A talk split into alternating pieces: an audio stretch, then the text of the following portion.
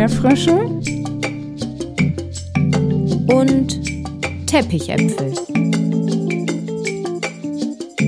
Der Podcast für systemisch Beratende. Von Jessica Fenzel und Theresa Grote. Es ist Podcast Mittwoch. Herzlich willkommen zu einer neuen Folge Erdbeerfrösche und Teppichäpfel, der Podcast für systemisch Beratende. Du bist hier genau richtig, wenn du tiefer in die systemischen Zusammenhänge eintauchen willst und sie verstehen möchtest. Heute geht es mit einer Solo-Folge weiter zum Thema Zwangskontext. Ich begegne diesem Thema recht häufig in meiner Arbeit in der ambulanten Jugendhilfe. Da kommt es zum Zwangskontext, in dem das Jugendamt die Familie zu einer Zusammenarbeit mit professionellen Helferinnen und Helfern auffordert, weil ein bestimmtes Verhalten der Familie mit Blick auf das Kindeswohl als nicht angemessen oder kindeswohlgefährdend betrachtet wird. Da ist Fingerspitzengefühl gefragt von uns als pädagogische Fachkräfte. Jessica, erzähl doch mal, was ist beim Zwangskontext zu beachten? Systemisches Arbeiten im Zwangskontext bedeutet ganz oft ein Sprechen über Konsequenzen. Die Grundhaltungen, wie zum Beispiel die Neutralität und alles, was ihr hier in dem Podcast schon über Grundhaltungen der systemischen Beratung gehört habt, werden im Zwangskontext weder in Frage gestellt noch verändert. Auch sowas wie Hoffnung oder Selbstwirksamkeitserwartung sind ganz wichtige Punkte im Zwangskontext. Gleichzeitig ist der Zwangskontext eine besondere Herausforderung für systemisch Beratende. Ein Zwangskontext entsteht, wenn Menschen nicht freiwillig oder aus eigenem Antrieb oder aus freien Stücken kommen. Unfreiwilligkeit gibt es im Kontext von Arbeit im Jugendamt, in der Bewährungshilfe, im Jobcenter, im Strafvollzug, in psychiatrischen Kliniken, aber auch in sowas wie Paarberatung. Das bedeutet, wenn einer der Partner sowas sagt wie, wenn du nicht mit zur Beratung kommst, dann trenne ich mich von dir, dann ist auch das die Herstellung eines Zwangskontexts. Und ich danke Hamid, dass er sich diese Folge gewünscht hat zum Thema Zwangskontext. Wir fragen euch ja immer mal wieder, was ihr gerne hören möchtet. Und ich freue mich jetzt etwas mehr in die Tiefe dieses Spannungsfeldes auch zu gehen, denn Zwangskontext eröffnet ein Spannungsfeld zwischen den Werten und Normen der Gesellschaft meinen eigenen Werte und Normen und die mögliche Verletzung dieser von den ratsuchenden Personen beziehungsweise den zu beratenden Personen. Also nochmal, alles, was wir sonst so machen im Bereich von systemischer Beratung, findet auch im Zwangskontext seine Anwendung. Aber ich würde sagen, dass es so feine Nuancen gibt, die ich nochmal besonders hervorheben darf. So zum Beispiel die Kontextklärung. Wir machen ja eigentlich in jedem systemischen Beratungsgespräch eine Kontextklärung, aber im Zwangskontext geht es hier zuallererst darum, sich klar und eindeutig zu positionieren und den Auftrag der überweisenden Stelle zu Gesprächsbeginn klar zu benennen. Für wen arbeite ich? Wer ist mein Auftraggeber oder meine Auftraggeberin? Und wie erkläre ich meinen Klienten und Klientinnen meine berufliche Rolle und den institutionellen Kontext? Das sind Fragen, die vorab geklärt sein müssen dann kann ich zum Beispiel sowas sagen wie, ich sitze Ihnen hier gegenüber als Bewährungshelferin und mein Auftrag vom Gericht besteht darin, dafür zu sorgen, dass Sie oder auch zu sagen, ich werde dafür bezahlt, dass ich mit Ihnen auf dieses und jenes Thema gucke. Und solange wie der Kontext nicht geklärt ist, würde ich meinen Klienten und Klientinnen immer raten, dass sie nicht zu viel von sich erzählen, denn im Zwangskontext könnte das negative Auswirkungen haben negativ im Sinne von ungünstig. In triadischen Beziehungen ist es auch wichtig, dass ich vielleicht als systemisch Denkende für die anderen die Frage stelle, zum Beispiel habe ich das oft im Jugendamt gemacht, was passiert, wenn diese Familie die Zusammenarbeit mit dem öffentlichen Träger ablehnt oder wenn im Verlaufe unserer Gespräche deutlich wird, diese Auflagen, die die uns geben, die werden wir nicht erfüllen. Sodass man ganz am Anfang einer systemischen Beratung sehr klar deutlich macht, was bedeutet der Zwangskontext, wer hat welche Rolle, wer hat welche Auflagen, wer hat welche Ziele und auch was passiert, wenn man aus dem gemeinsamen Kontakt aussteigt. Diese Form mache ich in regulären Beratungsgesprächen nicht so explizit, aber im Zwangskontext ist die Kontextklärung so wichtig und viel wichtiger natürlich als die von mir so oft beschriebene Auftragsklärung. Denn die Auftragsklärung ist vielleicht eher kürzer, die Kontextklärung ist länger. Denn der Auftrag wird ja von außen vorgegeben. Wichtig zu betrachten ist, dass auch in Zwangskontexten immer Wahlmöglichkeiten für die Menschen bestehen. Ganz egal, wie eingeschränkt diese sind, aber es ist wichtig, diese Wahlmöglichkeiten im gemeinsamen Gespräch genau zu definieren. Klienten und Klientinnen im Zwangskontext erleben es als eine Stärkung, wenn sie in den Gesprächen mit systemisch Beratenden immer wieder erleben, dass sie die Wahl haben, eben auch die Wahl, jederzeit ein Gespräch abzubrechen. Und hier kommen dann wieder all unsere systemischen Fragen ins Spiel, über die wir viel gesprochen haben und die jede und jeder von euch längst kennt. Und wenn es um Vor- und Nachteile geht, dann geht es auch darum, diese Ideen gedanklich durchzuspielen und verschiedene Szenarien zu entwerfen. Also Sie haben die Möglichkeit, in unserer Drogenentzugseinrichtung hier mitzuarbeiten und sich mit Ihrem Konsum auseinanderzusetzen. Wenn das für Sie nicht passend ist, dann gibt es auch die Möglichkeit, ins Gefängnis zu gehen. Lassen Sie uns mal schauen, welche Vorteile hat das Gefängnis für Sie, welche Vorteile hat es für Sie, in dieser Einrichtung zu sein oder welche weiteren Möglichkeiten sehen Sie für sich noch. Und ich hoffe, dass die Zuhörenden jetzt hören, wie neutral ich diese Fragen formuliere.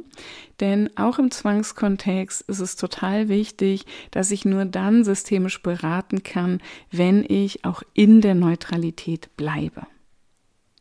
So für mich als Beraterin ist es immer auch eine gute Orientierung, mir diesen Satz zu vergewissern, wenn du wissen willst, was jemand will, dann schaue darauf, was er oder sie tut. Das heißt, im Zweifelsfall entscheiden nicht so sehr die Worte, sondern eher konkrete Taten und Handlungen. In diesem Sinne sind Klienten und Klientinnen auch nicht als hilflose Opfer, sondern eher als entscheidungsfähige Täterinnen in diesem Sinne, dass sie durch ihr Tun entscheiden bzw. mitgestalten können, zu sehen. Also ich habe oft gehört, dass Menschen sagen, ja, ich mache das jetzt nicht mehr. Ja, ich habe es jetzt verstanden und werde damit aufhören. Aber diese Sätze haben überhaupt keinen Wert, solange wie die Handlung, die dann kommt, nicht passend ist. Und für mich ist es hilfreich im Zwangskontext weniger auf das zu hören, was mir jemand verspricht, sondern eher zurückzuspiegeln, was ich sehe. Zum Beispiel auch diese Divergenz aufzuzeigen und zu sagen, sie sagen mir, dass sie damit aufhören werden. Ich sehe aber, dass sie das und das tun. Diese Transparenz und Partizipation, die ist wieder sehr systemisch gedacht. Vor allem unfreiwillige Klienten und Klientinnen ziehen es in der Regel vor, dass ich offen und direkt mit ihnen umgehe. Meine Erfahrung ist, sie mögen weder Lügen noch positive Rückmeldungen oder Konnotationen, die nicht auf meiner entsprechenden Haltung begründet sind, sondern die ich nur als Methode oder Technik benutze. Das heißt, auch sowas wie Reframing könnte im Zwangskontext wenig passend sein. Ich glaube, Zwangskontext fordert uns heraus, Tacheles zu reden. Vor allem sowas wie Lügen von professionell Helfenden verärgert Klienten und Klientinnen im hohen Maße. Sie erwarten, dass professionell Helfende ehrlich zu ihnen sind.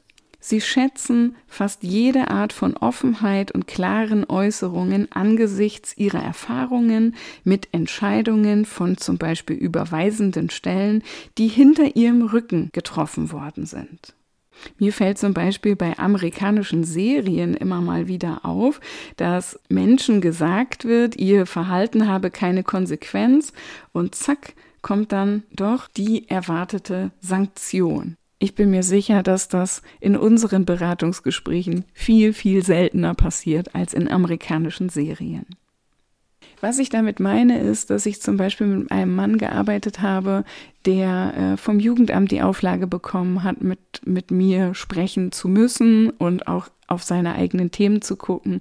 Und es war total klar und hilfreich, dass ich reingekommen bin bei ihm zu Hause und gesagt habe, als erstes möchte ich ihren Kühlschrank überprüfen und ich möchte gucken, was da für ihre Kinder zu essen drin ist. Und solange wie dieser Punkt nicht abgehakt ist, frage ich sie auch nicht, wie es ihnen geht oder worüber wir sprechen oder was ein gutes Ergebnis unseres Gespräches wäre, sondern ich bin ganz klar hier, um sie zu kontrollieren. Bitte gehen Sie mit mir gemeinsam zum Kühlschrank. Und ich glaube, dass so etwas ganz viel Klarheit in systemische Beratungsarbeit bringt. Denn systemisch Beratende sehen sich oft auch als Vertrauensperson. Ähm, paradoxerweise verschärft diese Äußerung von, Sie können mir ruhig alles erzählen und Sie können mir alles anvertrauen, eher bestehendes Misstrauen als eine gute Beziehung. Als sinnvoller hat sich herausgestellt, jede Form der Zurückhaltung zunächst zu akzeptieren. Also ich kann mir gut vorstellen, dass sie misstrauisch sind aufgrund ihrer bisherigen Erfahrungen. Da ist Misstrauen und Vorsicht durchaus ein legitimer Schutz. Sie können ja nie wissen, was ich mit diesen Informationen anfange, die Sie mir geben. Also bitte überlegen Sie genau, was Sie sagen wollen. Es geht mich einfach nicht alles an und was Sie bislang getan und erlebt haben, müssen wir nicht in aller Tiefe teilen. Solche Sätze können unfassbar entlastend sein. Marie-Louise Kohnen schlägt vor, die Menschen auch immer wieder zu fragen, wie kann ich ihnen helfen, mich wieder loszuwerden?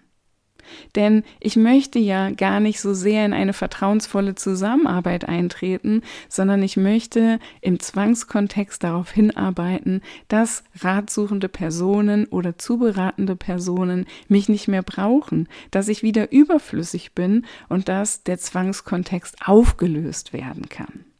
Ich kenne auch eine Kollegin, die hatte so eine Postkarte in ihrem Beratungsraum hängen, da stand drauf, bitte seien Sie misstrauisch, weil sie auch im Zwangskontext gearbeitet hat.